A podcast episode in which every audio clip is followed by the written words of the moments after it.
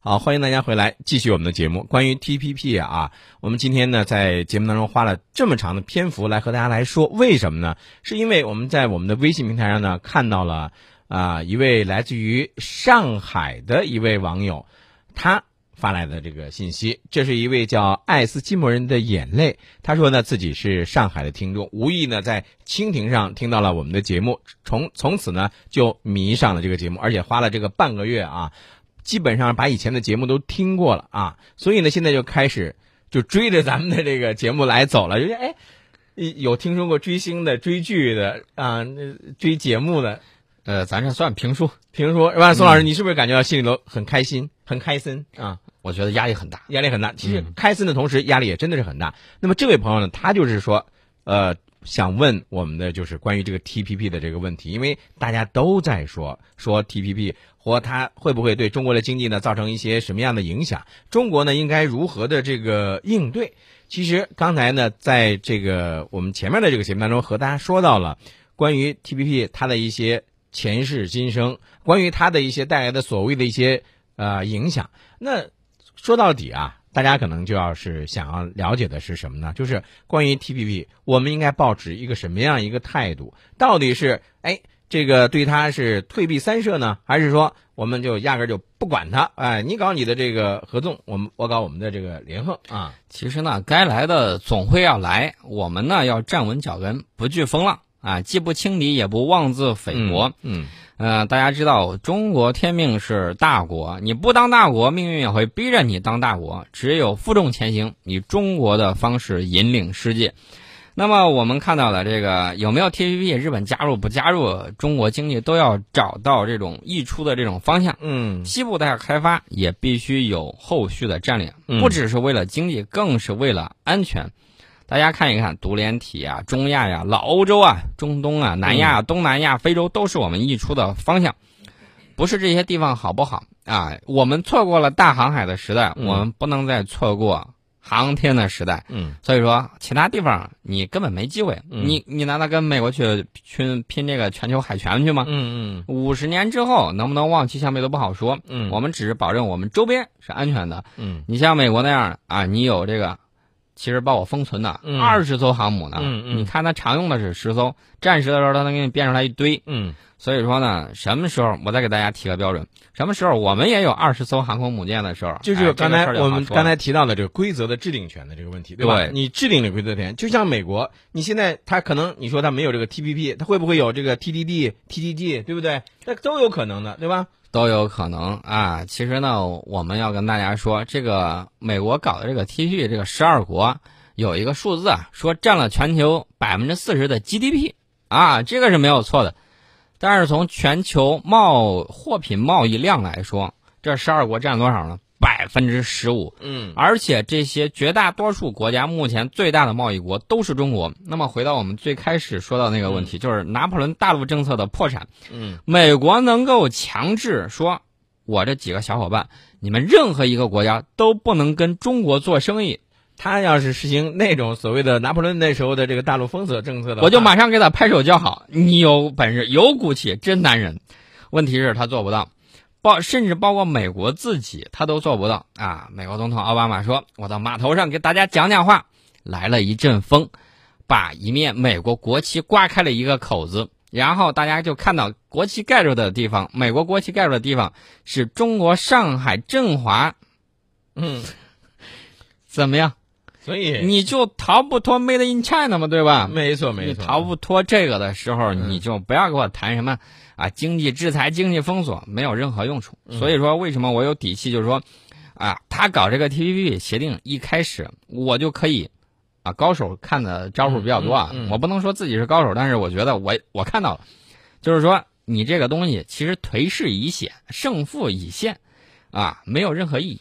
啊，我跟你说啊，宋老师，其实这几天大家关注的时候就会明白啊，这个这次美国呢是一而再再而三的向各国要求，哎，会期再延一下，会期再延一下，这就有点是为了达成而达成的这个意思，你不觉得有点掉份儿啊？呃，TPP 这个产生呢，本质上说白了就是美国跟日本不自信。对啊，你要自信，你在 WTO 框架之内玩呗，干嘛另起灶炉？对对对正是因为美日等国在现有的国际贸易框架之下啊，在这种游戏游戏规则之下，嗯自个儿一琢磨，掐指一算，嗯，我无法削弱中国，嗯那、怎么办呢？嗯，中国足够强，竞争力足够大，不得不另起炉灶。对，在这儿呢，我不得不点一个国家——越南。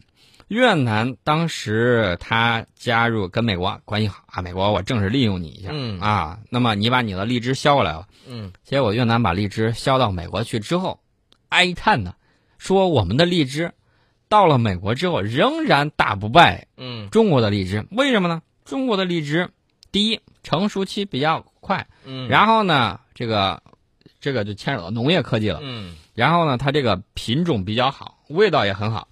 大家要知道，越南更靠南一些，对吧？对，但是它的荔枝成熟却比我们的晚。嗯除此之外，还有什么呢？就是整个冷链供应嗯做不到。嗯我们的荔枝就可以做到，运到美国之后，比越南的运过去还要便宜。嗯所以说，越南的荔枝在美国是滞销了。虽然美国开放了，说，哎，我开放这个市场，让你过来，嗯，给了很多优惠，它仍然打不败中国荔枝。嗯这是一方面的因素。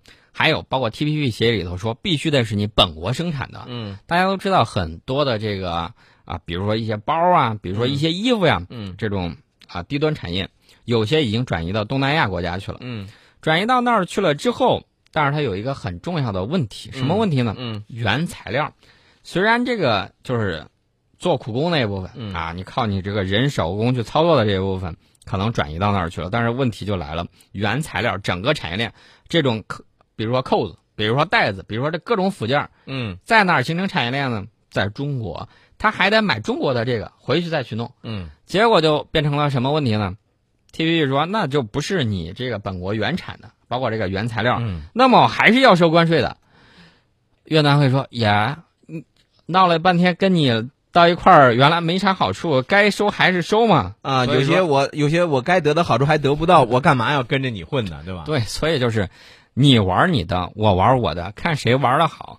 另外呢，关于 TPP 怎么破，中国老祖宗早都有答案啊，以这个联呃兵来联合将挡，联水来横土破掩合纵啊。啊说白了，我给大家举这么几点啊，嗯因为时间快到了。第一，发展好自己，对做足内力，调结构，促发展，嗯这是第一点。第二点，呃，他不是玩这个呃合纵吗？嗯我们联横怎么玩？一个强国，我们单独跟每一个国家谈，我嗯们要不要搞一个自贸区？连日本现在都动心了，中韩对自贸区已经搞定了。对其实当时是中日韩自贸区。对，美国一看说，日本你怎么嗯能跟中国眉来眼去呢？呃，这个当时鸠山就说，我就要脱欧入亚，你把我咋地？嗯哼，把你换掉，换掉了之后，大家发现没有，日本全面转右。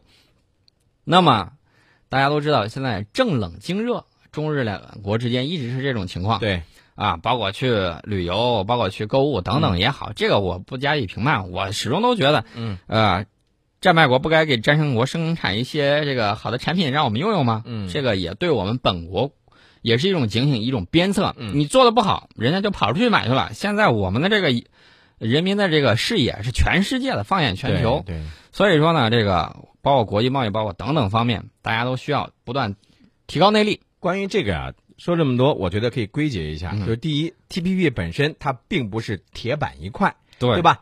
第二，这个中国没有加入 TPP，也不像网上有些所谓的这些这个朋友那种论调啊，说呀被排斥在外了，中国经济就怎么样怎么样了，没有你想象的那么糟大。家想一想，亚投行、嗯谁被排斥在外了？美国和日本对呀、有多少国家参加？五十多个呀！所以连老欧洲，没英国第一个反水就跑过来了。大家想一想，谁更孤立啊？我们的朋友遍天下，所以嘛，就最后啊，这还是咱说的这句话，呃，兵来将挡，水来土掩啊。对大家呢也不要把这个 TPP 呢就想的就很怎么样啊。这个世界的发展趋势是多元开放的。嗯我们中国人做事讲究顺势而为。对世界大事浩浩荡荡，顺之者昌，逆之者亡，千古不易。